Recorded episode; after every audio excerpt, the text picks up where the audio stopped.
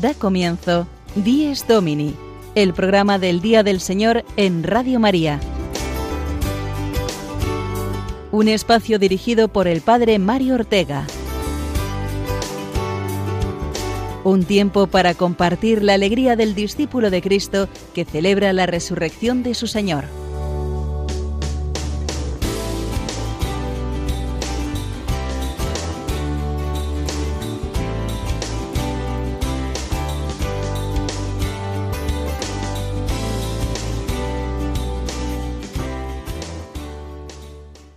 Buenos días, queridos y madrugadores amigos de Radio María. Bienvenidos una semana más a este programa del Día del Señor, que eso quiere decir Dies Domini, un programa en el que queremos ayudarnos eh, todos a vivir más profundamente el domingo, que es el centro de la semana del cristiano.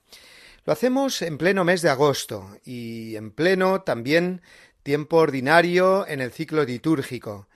Hoy es domingo vigésimo primero del tiempo color verde, como le llaman mis monaguillos de la parroquia, y no olvidando eh, la fecha de hoy, 22 de agosto. Es memoria de María Reina, aunque no la celebremos litúrgicamente porque prevalece el domingo. La Virgen nos acompaña durante todo el verano. Fue la Virgen del Carmen en julio, la Asunción el domingo pasado y este María Reina, que es la conclusión de los misterios gloriosos del Rosario, su asunción a los cielos, el cuarto, y su coronación como reina y señora con su Hijo Jesús, el quinto, que celebramos hoy. Qué hermoso vivir, por tanto, el verano con María y este domingo concretamente contemplándola como la Reina Madre. Como muchos buenos hijos piropean a sus madres llamándoles eh, reina, pues nosotros hoy eh, todos lo decimos verdaderamente de nuestra Madre Celestial. Y lo vamos a hacer en esta hora que tenemos por delante mediante los contenidos que hemos preparado en nuestro Dies Domini de hoy. Comenzaremos escuchando la palabra de Dios para este domingo, el Evangelio de San Juan, con esa conclusión del capítulo 6, el discurso del pan de vida, que hemos ido recorriendo estos últimos domingos. Contaremos una vez más con la anécdota desde su parroquia del Padre Julio Rodrigo. Tendremos también un recuerdo muy especial hacia los cristianos de Afganistán y el terrible horizonte que se ha abierto esta semana para ellos y para toda la población con la vuelta al poder del radicalismo islámico talibán. Ya que las misiones eh, políticas y militares de Occidente no han funcionado, Vamos a empeñarnos nosotros con la misión que no falla nunca, que es la oración confiada de intercesión por nuestros hermanos. También hablaremos largamente hoy de una iniciativa en forma de peregrinación, de camino. Se trata del Camino de San Juan de la Cruz, que los padres carmelitas de Caravaca de la Cruz en Murcia y las carmelitas descalzas de Beas de Segura en Jaén ofrecen a todo el que quiere recorrer las mismas huellas del santo, en sus andanzas por aquellas preciosas montañas de la Sierra del Segura. Y para terminar recordaremos a algunos santos que celebraremos esta semana que hoy comenzamos, última prácticamente de este caluroso mes de agosto.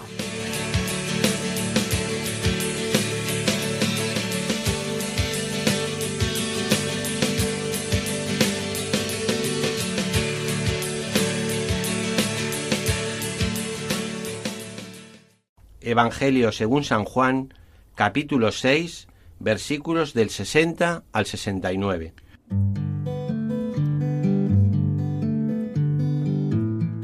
En aquel tiempo muchos discípulos de Jesús, al oírlo, dijeron, Este modo de hablar es duro. ¿Quién puede hacerle caso? Adivinando Jesús que sus discípulos lo criticaban, les dijo, ¿Esto os hace vacilar? ¿Y si vierais al Hijo del Hombre subir a donde estaba antes? El Espíritu es quien da vida, la carne no sirve de nada.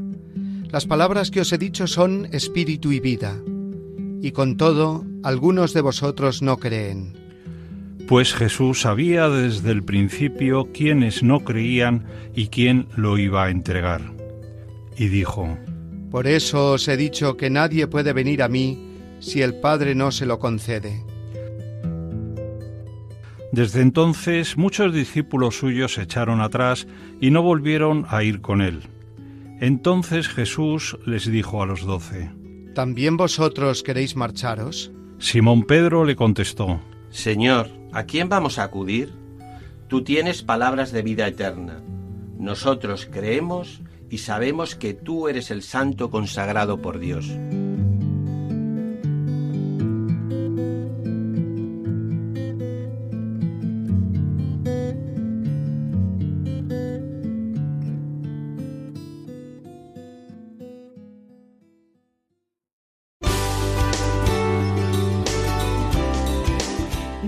Domini, el programa del Día del Señor en Radio María. Un tiempo para compartir la alegría del discípulo de Cristo que celebra la resurrección de su Señor.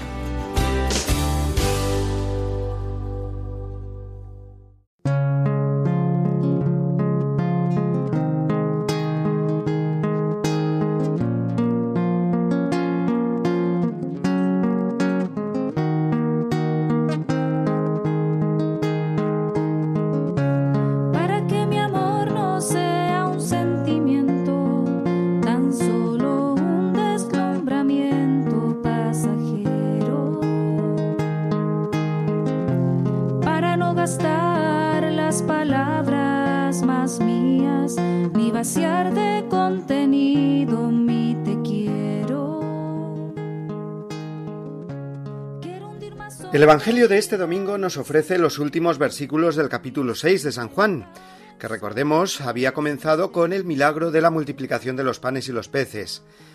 Este hecho prodigioso dio ocasión a Jesús a pronunciar el discurso del pan de vida, por el que nos revela que su cuerpo eucarístico es el verdadero pan que nos introduce en la vida eterna ya en este mundo. Comer su cuerpo, eso sonó muy fuerte a las personas que lo escucharon y que habían comenzado a ser sus discípulos. Así lo comentaron entre ellos. Este modo de hablar es duro. ¿Quién puede hacerle caso? Y la mayoría terminaron por abandonarlo y no volver a ir con él. Es el misterio de la libertad humana ante la verdad. Una verdad que, no por el riesgo a perder seguidores, ha de ser nunca rebajada o diluida u ocultada.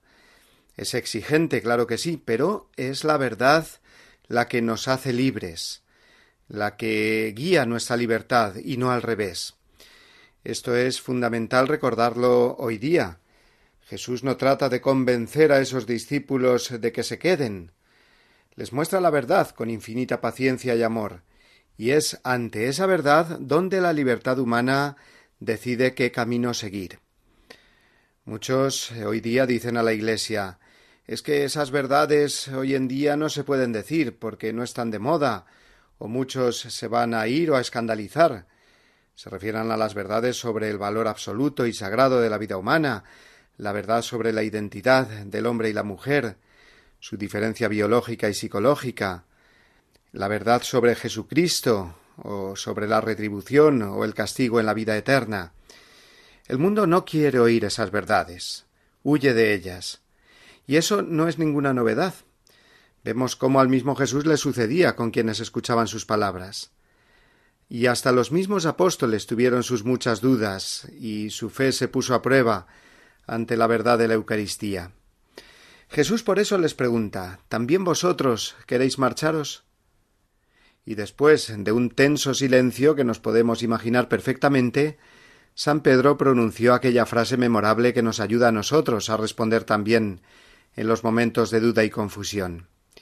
¿Y a quién vamos a acudir, Señor? Solo tú tienes palabras de vida eterna. Gracias, Pedro. Estuviste genial en tu respuesta, porque es también la nuestra cuando dudamos de alguna de las cosas que nos dice Jesús y nos enseña la Iglesia, o ante la confusión que podemos experimentar en la misma Iglesia. Entonces pensamos como San Pedro, ¿y de quién me voy a fiar si no es de Jesús?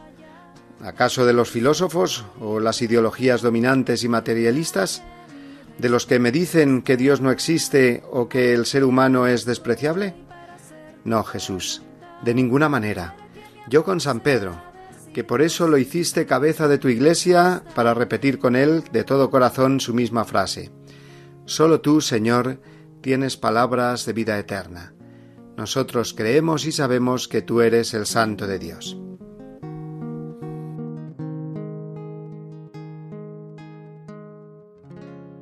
Bien, pues con esta reflexión sobre el Evangelio de hoy vamos a escuchar ahora, a dar la bienvenida al Padre Julio Rodrigo, que como siempre nos trae su anécdota semanal edificante. Lo hace desde su parroquia de Bogadilla del Monte y lo escuchamos a continuación.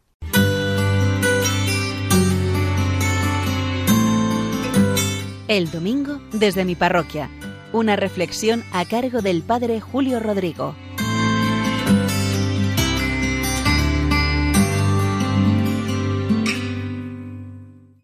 Muy buenos días y muy buen domingo a todos.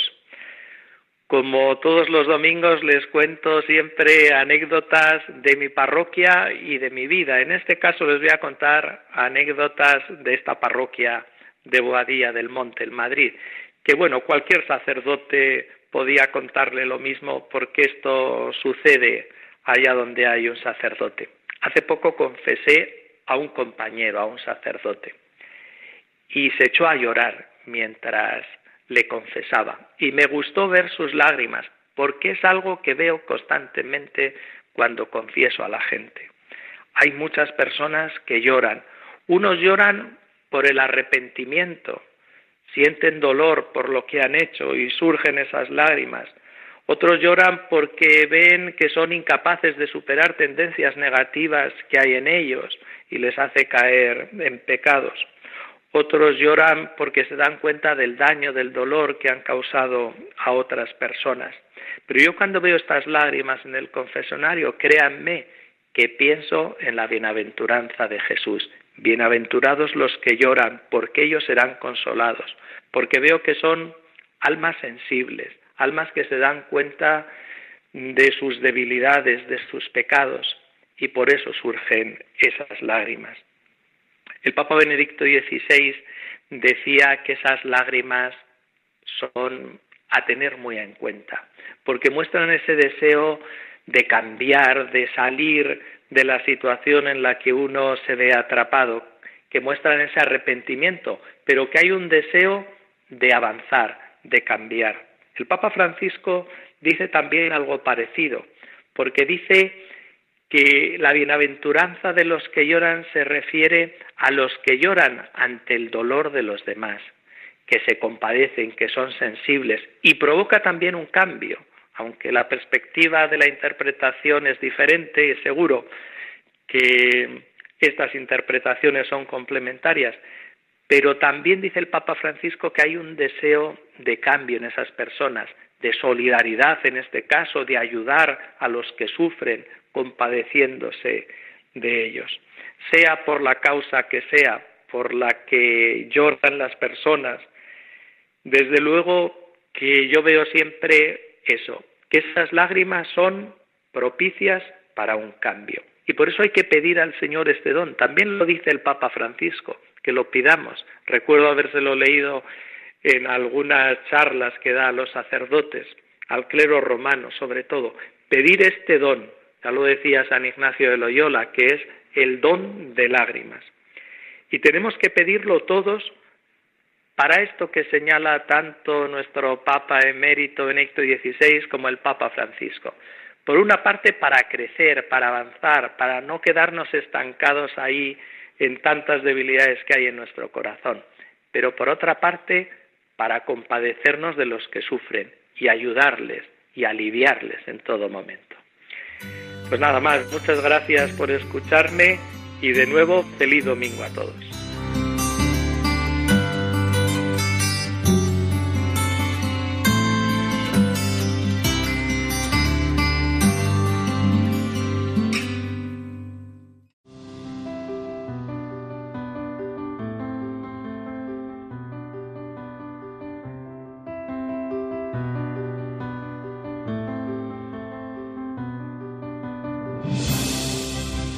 Es domingo. Una luz nueva resucita la mañana con su mirada inocente, llena de gozo y de gracia. Es domingo, la alegría del mensaje de la Pascua es la noticia que llega siempre y que nunca se gasta. Es domingo, la pureza no solo a la tierra baña que ha penetrado en la vida por las ventanas del alma. Es domingo, la presencia de Cristo llena la casa, la iglesia, misterio y fiesta, por Él y en Él convocada. Es domingo, este es el día que hizo el Señor, es la Pascua, día de la creación nueva y siempre renovada. Es domingo, de su hoguera brilla toda la semana y vence oscuras tinieblas en jornadas de esperanza. Es domingo, un canto nuevo toda la tierra le canta al Padre, al Hijo, al Espíritu, único Dios que nos salva. Amén.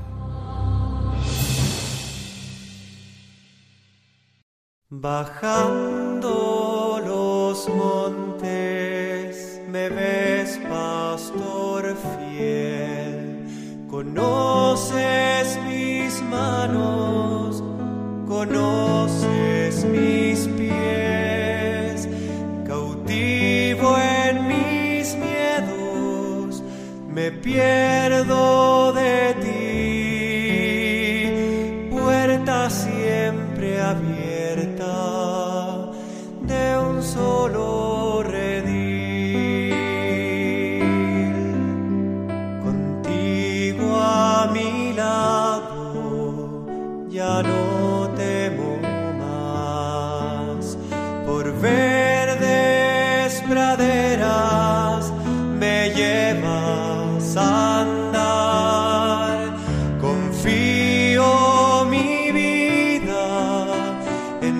enséñame a amar. Firme es tu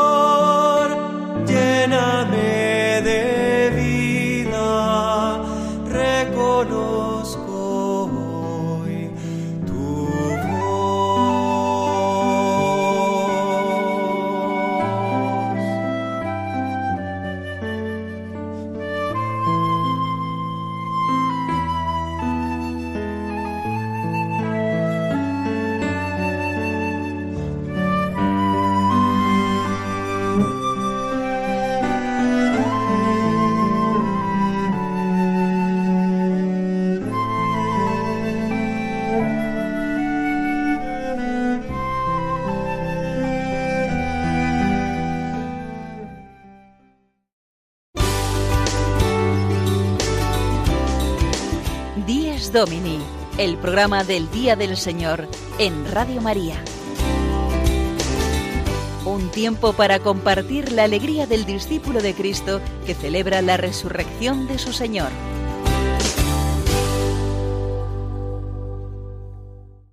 La noticia más triste y preocupante que hemos recibido esta semana es sin duda la instauración de nuevo del régimen talibán en Afganistán. El domingo, no lo olvidemos, es el día en que llevamos también al altar de la Eucaristía las necesidades y sufrimientos de nuestros hermanos en todo el mundo. Y hoy tenemos, por tanto, que hacer presente en nuestras asambleas litúrgicas a los cristianos de este querido y sufrido país. La pequeña minoría cristiana de Afganistán apenas está recibiendo atención mediática a pesar de ser uno de los colectivos más amenazados de este país. Se estima que la población cristiana está entre 10.000 y 12.000 personas. Según la ONG International Christian Concern, debido a la persecución extrema, los cristianos permanecen en gran parte encerrados y ocultos a la vista del público. La ONG señala además que su condición de conversos convierte a los cristianos afganos en blancos directos de persecución tanto por parte de grupos extremistas como de la sociedad en general. En Afganistán, dejar el Islam se considera extremadamente vergonzoso y los conversos pueden enfrentar graves consecuencias si se descubre su conversión. En muchos casos, los cristianos conocidos deben huir de Afganistán o corren el riesgo de morir. Vamos a escuchar a continuación el testimonio de un joven cristiano afgano que vive en Italia desde hace ya años, pero que mantiene contacto directo con sus familiares y amigos de su país. Lo escuchamos gracias al siguiente servicio informativo de nuestros amigos de Ron Reports. Muchos afganos viven con pavor la llegada de los talibán. Es el caso de la familia a la que intenta ayudar Alen Eshani desde Roma. Hace cinco días el padre fue arrestado. Los otros huyeron porque fueron identificados como cristianos. Me dijeron esto. Ahora que han llegado los talibán, seremos los primeros a los que obliguen a ir a rezar a la mezquita. O nos matarán porque somos cristianos. Alen Eshani lleva 17 años en Roma. Nació en Afganistán en 1989, pero huyó del país cuando los talibán asesinaron a sus padres porque eran cristianos. Teme que la historia se repita con esta familia a la que trata de ayudar. Soy cristiano. Experimenté el horror de la persecución cuando era pequeño, por lo que entiendo el sufrimiento de esa gente.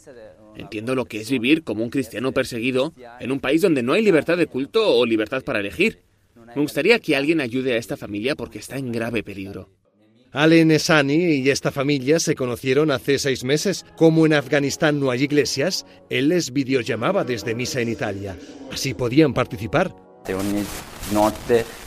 Todas las noches me llaman, lloran, a veces se desmayan. Ayer les iba a ir a rescatar para llevarles a Italia, pero al final les dijeron que tendrían que esperar. No fueron a buscarles. Otro día estaba hablando con ellos y se cortó la llamada. No supe nada más hasta una hora después. Me dijeron que los talibanes estaban entrando casa por casa. Alen Esani, como otros afganos que consiguieron escapar, pide a la comunidad internacional que no abandone a quienes ahora persiguen los talibán.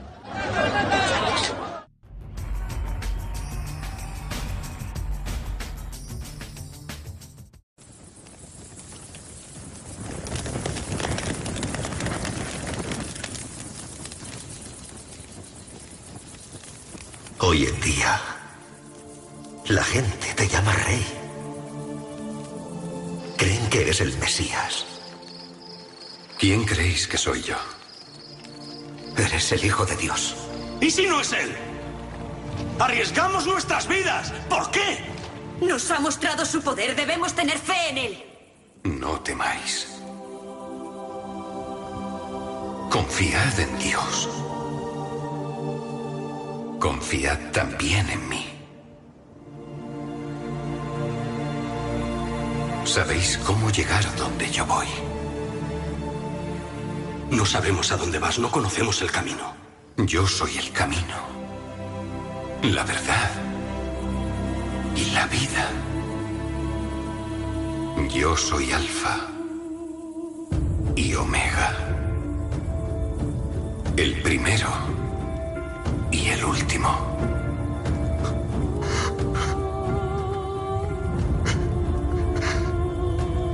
El principio y el fin.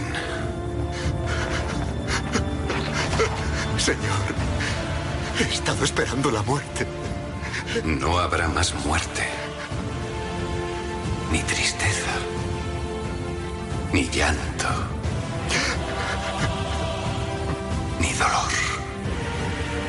Voy a hacerlo todo nuevo. Sí. Pronto volveré. Que la gracia del Señor siempre esté con el pueblo de Dios. Amén.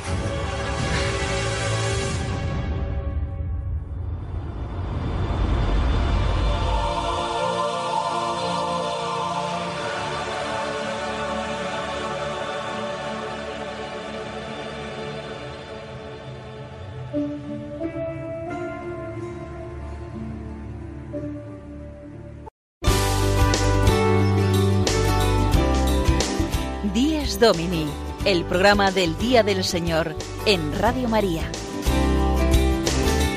Un tiempo para compartir la alegría del discípulo de Cristo que celebra la resurrección de su Señor.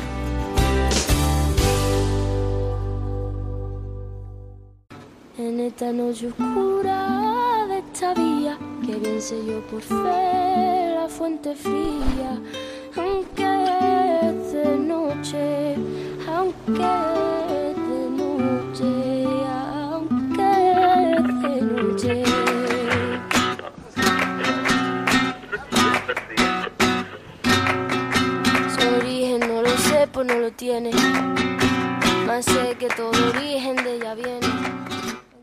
Es domingo, domingo de verano de este mes de agosto, tiempo de vacaciones y por tanto de buscar reposo. Muchas personas aprovechan además para buscar a Dios en el silencio de una hospedería monástica, en unos ejercicios espirituales o también en una peregrinación.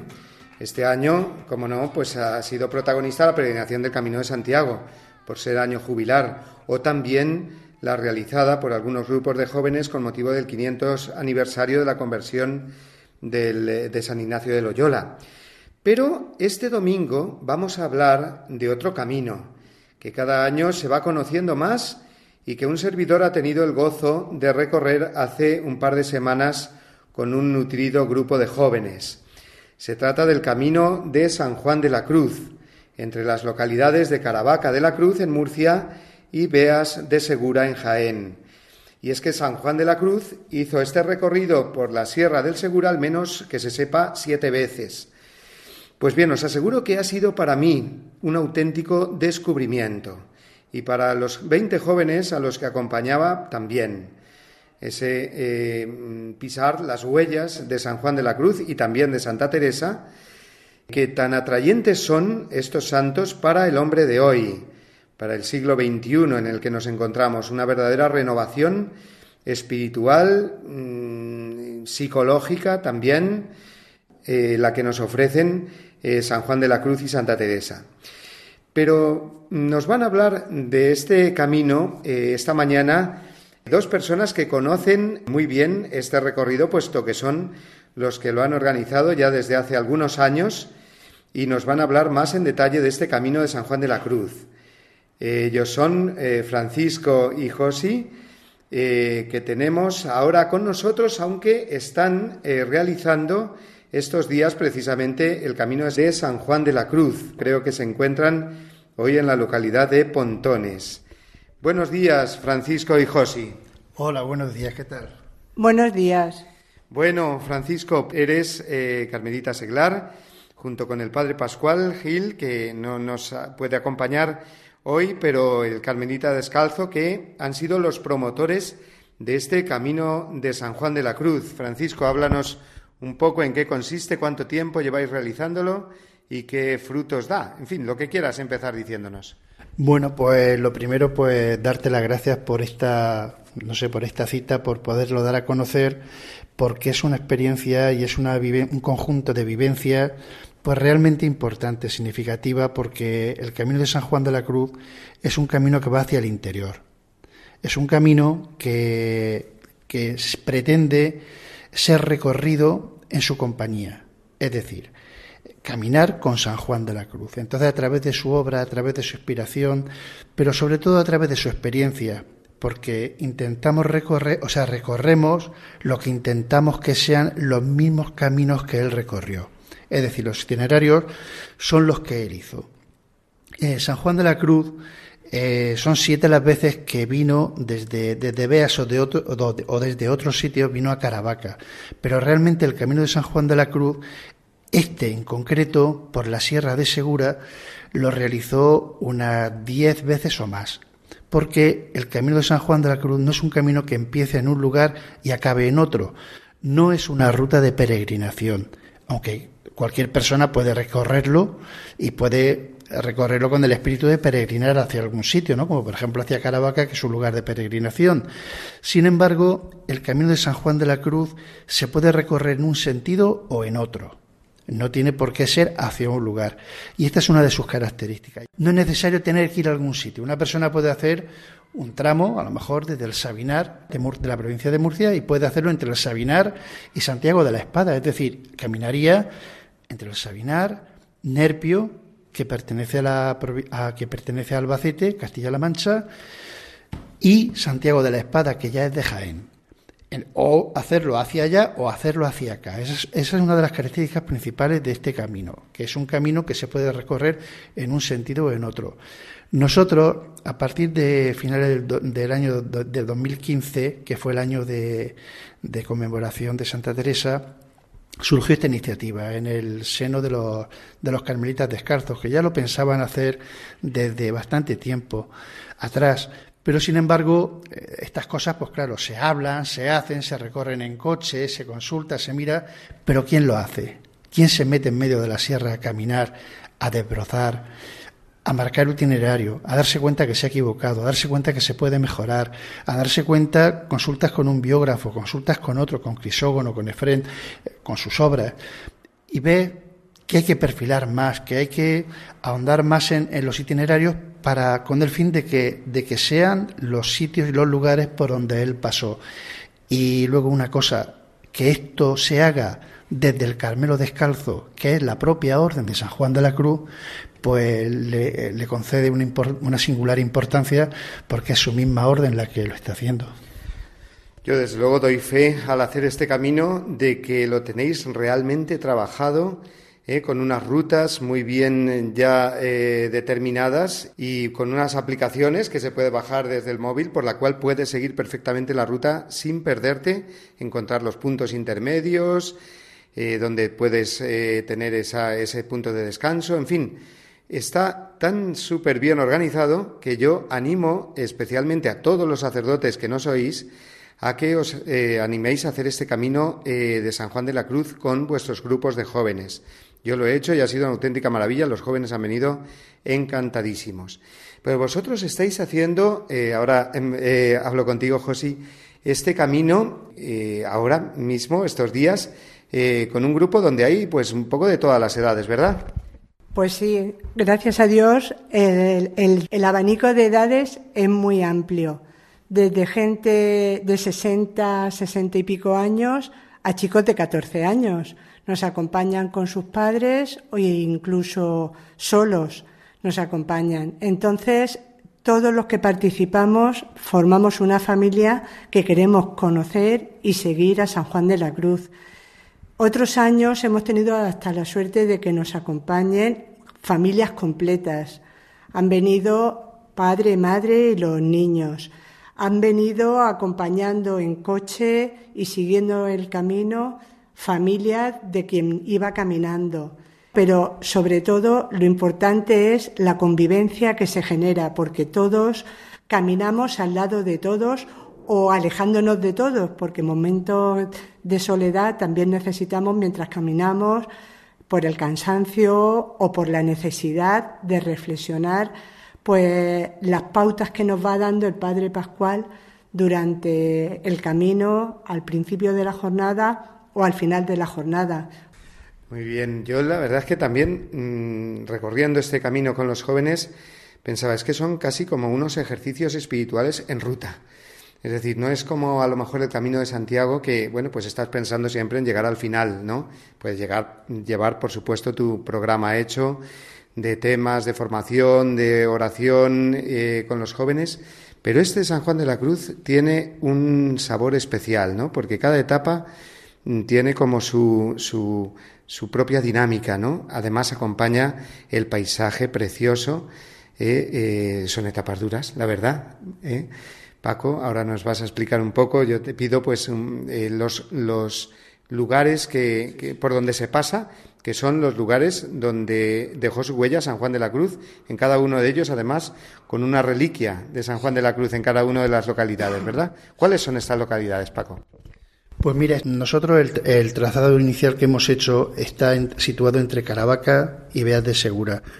Tengo que decir que a partir de este año pasado se ha unido también Villanueva del Arzobispo, que pertenece a Jaén, puesto que a Villanueva del Arzobispo pertenece el monasterio del Calvario.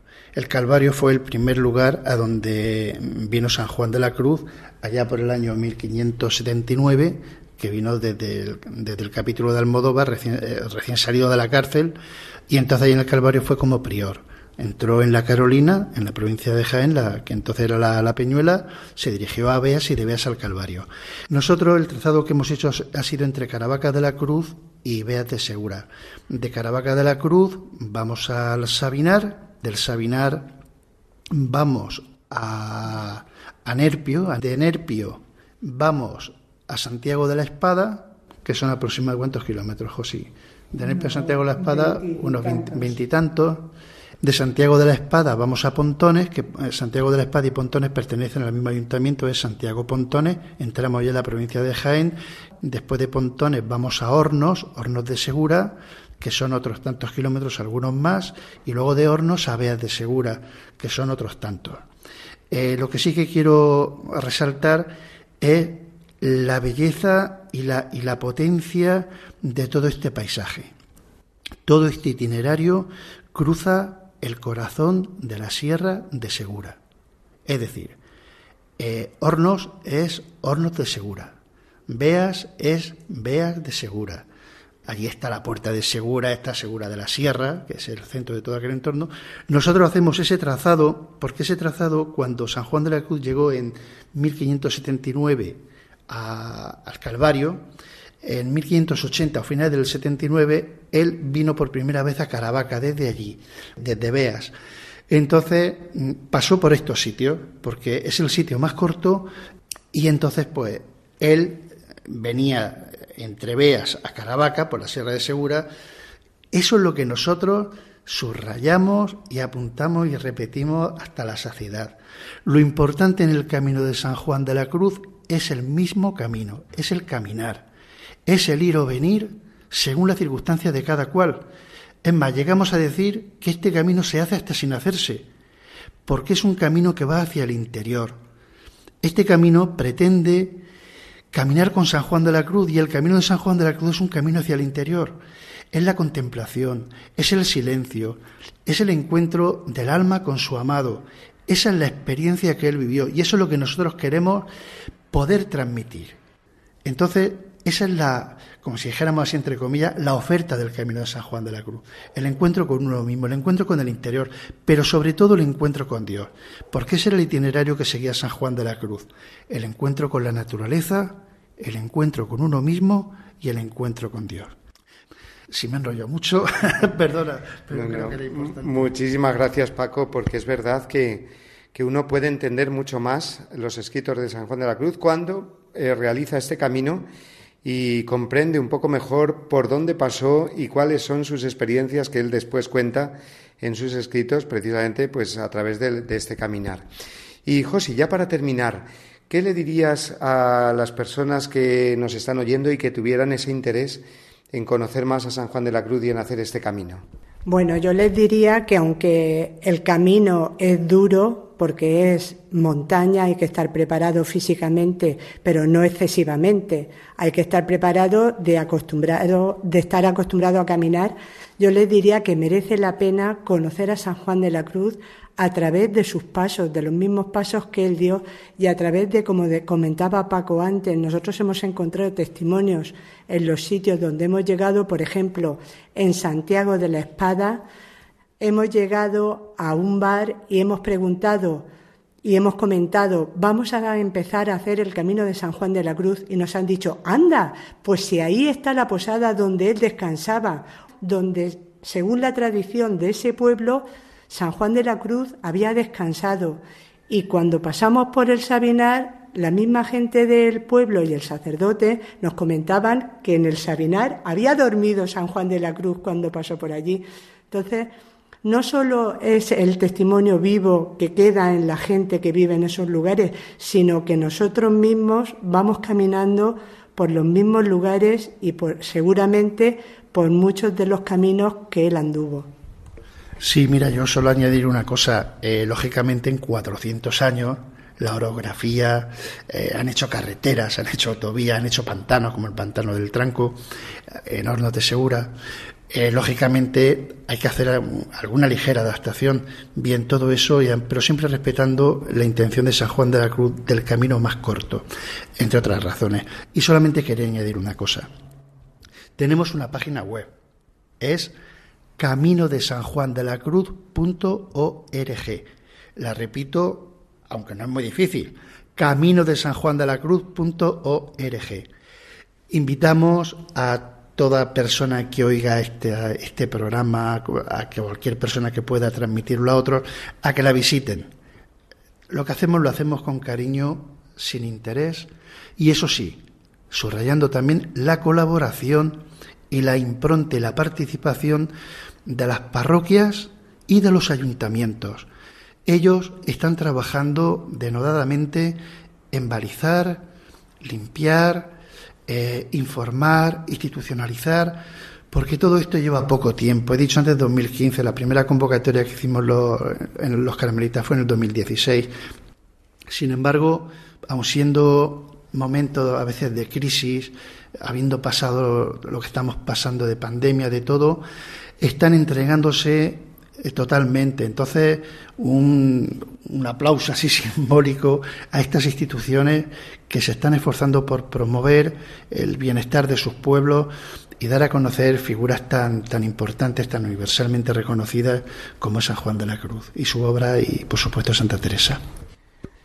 Pues yo desde luego animo, sí, a, a todos vosotros, eh, Paco, García López, María José Lozano Bernal, que hoy nos habéis acompañado, a que sigáis eh, promoviendo, mejorando y, animando a tantas personas a realizar este camino que merece la pena. Camino San Juan de la Cruz, que para tener toda la información efectivamente que nos ha dado Paco, podemos entrar en la página la página web camino de San Juan de la Cruz.org.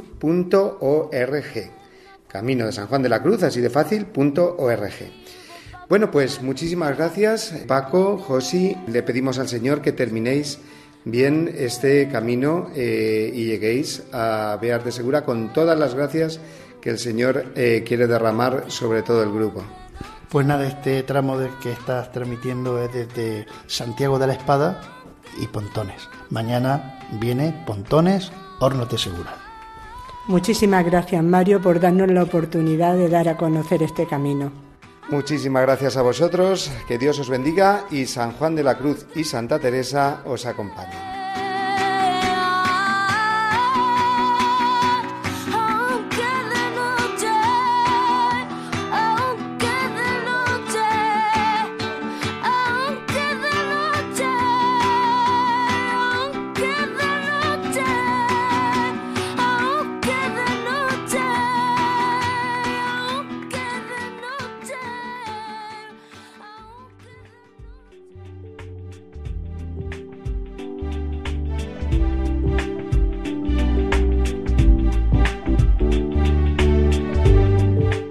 Además de las explicaciones que Paco y Josi nos han ofrecido en torno al camino de San Juan de la Cruz, contamos también hoy con el testimonio de algunos de los jóvenes eh, a los que, como he dicho antes, he tenido el placer de acompañar por este recorrido entre Caravaca de la Cruz y Beas de Segura hace dos semanas. Son jóvenes del movimiento Católicos en Acción, de Madrid y de Cuenca, y les he pedido a cuatro de ellos que nos destaquen en este domingo lo que más les ha llamado la atención de este camino de San Juan de la Cruz. David y Carmen eran los responsables del grupo y subrayan el valor de la amistad que se acrecienta y fortalece haciendo esta ruta. La verdad es que el camino de San Juan de la Cruz es una experiencia que recomiendo a todo el mundo. No solamente te encuentras con Dios a lo largo de la peregrinación en, tu cansancio, sino que te ayuda también a encontrarte con el resto de tus compañeros y a vivir una experiencia inolvidable que te acerca muchísimo a Dios y muchísimo a todos tus amigos. Hola, soy Carmen y si me tengo que quedar con algo de la peregrinación, eh, sin duda ha sido con, con el lema que nos ha acompañado estos días, que es el de Amigos Fuertes de Dios. Y me ha hecho darle otra visión a la amistad. Y es que muchas veces nos preocupamos por nuestros amigos, por acercarlos al Señor, por hacer apostolado, pero no nos damos cuenta que como realmente acercamos a nuestros amigos es manteniendo nosotros una amistad fuerte con Dios, dando ejemplo, eh, frecuentando los sacramentos para recibir las gracias necesarias y sobre todo rezando por ellos.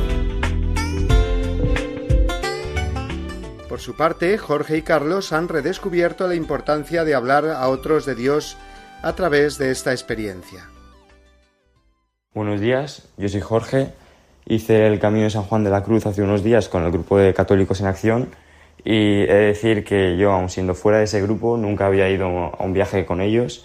Pues me sentí súper acogido, eh, me sentí muy bien y fueron todos un ejemplo para mí eh, en cuanto a amor a Dios, amor a los demás y recomiendo esta experiencia de acercamiento a Dios eh, y de vida en comunidad. Recomiendo esa experiencia a todo el mundo y espero poder repetirla con ellos eh, otra vez pronto.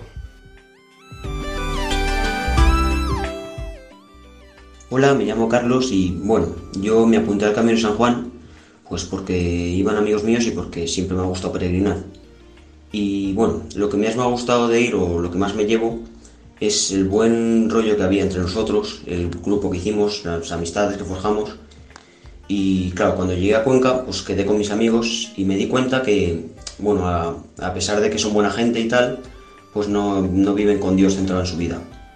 Entonces a raíz de eso he decidido, pues a partir de ahora, intentar hacer más apostolado y llevar a Dios a esa gente que a lo mejor no ha tenido la oportunidad de hacerlo.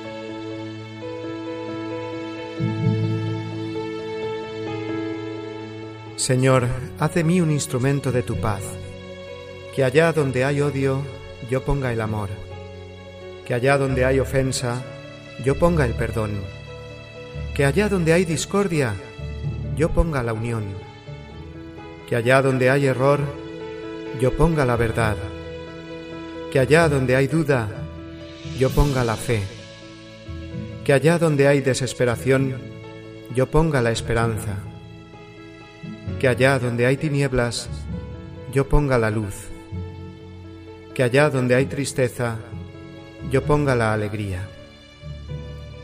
Oh Señor, que yo no busque tanto ser consolado cuanto consolar, ser comprendido cuanto comprender, ser amado cuanto amar, porque es dándose como se recibe, es olvidándose de sí mismo como uno se encuentra a sí mismo, es perdonando como se es perdonado, es muriendo como se resucita a la vida eterna.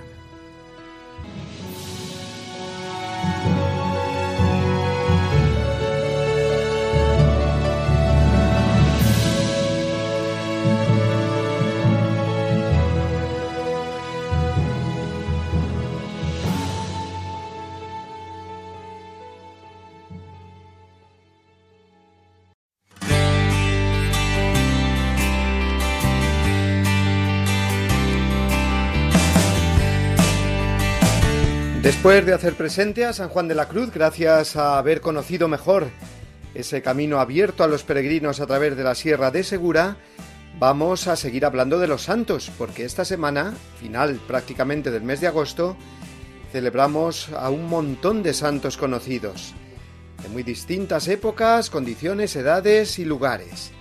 Fijaos qué constelación tenemos estos días. Mañana es el día de Santa Rosa de Lima, santa entrañable, mística y terciaria dominica que vivió en el siglo XVI. Es la patrona de Perú, así que muchas felicidades a los miles de peruanos que residís en España en el día de vuestra gran santa limeña.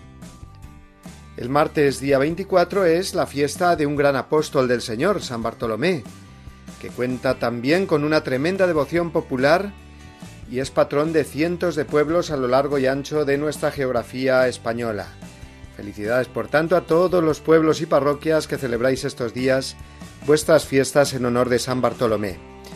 Y seguimos con los santos patronos porque el miércoles celebramos a San Luis de Francia, uno de los grandes santos que el país galo ha dado a la Iglesia, y ese mismo día 25 también celebraremos a San José de Calasanz, el patrono de los educadores y maestros, a los que felicitamos por ello en estos últimos días de sus vacaciones, ya que el comienzo del curso está ya a la vuelta de la esquina.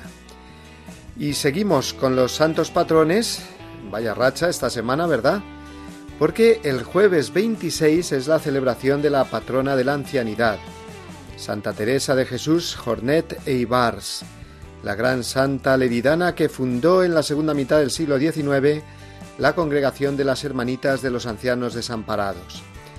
Y finalmente, viernes y sábado que viene, celebraremos así, seguidos, un día detrás de otro, a la Madre y al Hijo santos más conocidos de la historia de la Iglesia, Santa Mónica y San Agustín, patronos de tantas personas e instituciones que sería imposible nombrarlos a todos.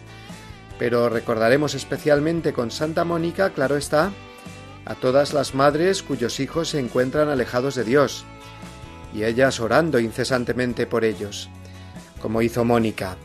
Y con la celebración de San Agustín encomendaremos de un modo particular a todos los que buscan a Dios y no lo encuentran, quizás atrapados como el gran santo africano del siglo IV por los halagos y vanidades del mundo. Así que eh, maratón de santos importantes esta semana. Santa Rosa de Lima, San Bartolomé, San Luis de Francia, San José de Calasanz, Santa Teresa Jornet, Santa Mónica y San Agustín. Total nada, maravillosos ejemplos a seguir y formidables intercesores para encomendarnos a ellos y vivir con alegría nuestra unión con la Iglesia celeste.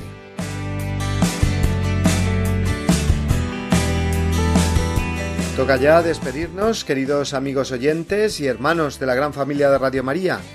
Ha sido un placer, como siempre, compartir con vosotros y con todas las personas que nos han acompañado en el programa de hoy, esta mañana de domingo vigésimo primero del tiempo ordinario, día también de María Reina. Hemos contado esta mañana con el Padre Julio Rodrigo y con nuestros amigos de la familia carmelitana que están realizando el camino de San Juan de la Cruz durante estos días y nos han hablado de ese tesoro tan grande que esconde esta peregrinación aún por descubrir y que recorre de este a oeste toda la Sierra del Segura, su parte murciana, Caravaca de la Cruz y el Sabinar, albaceteña, Nerpio, y de la Sierra Alta de Jaén, Pontones, Santiago de la Espada, Hornos y Beas de Segura.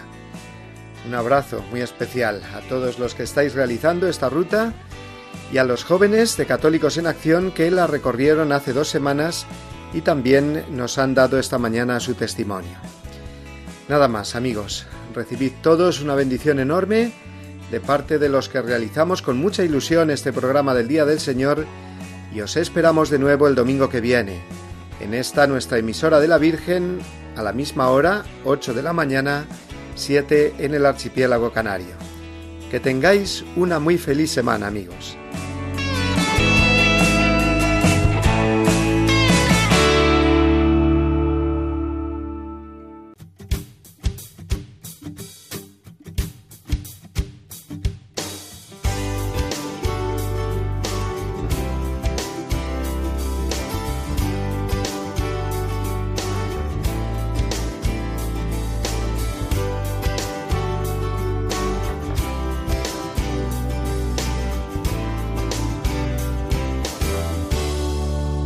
Y así termina Dies Domini, el programa del Día del Señor en Radio María. Un espacio dirigido por el Padre Mario Ortega. Un tiempo para compartir la alegría del discípulo de Cristo que celebra la resurrección de su Señor.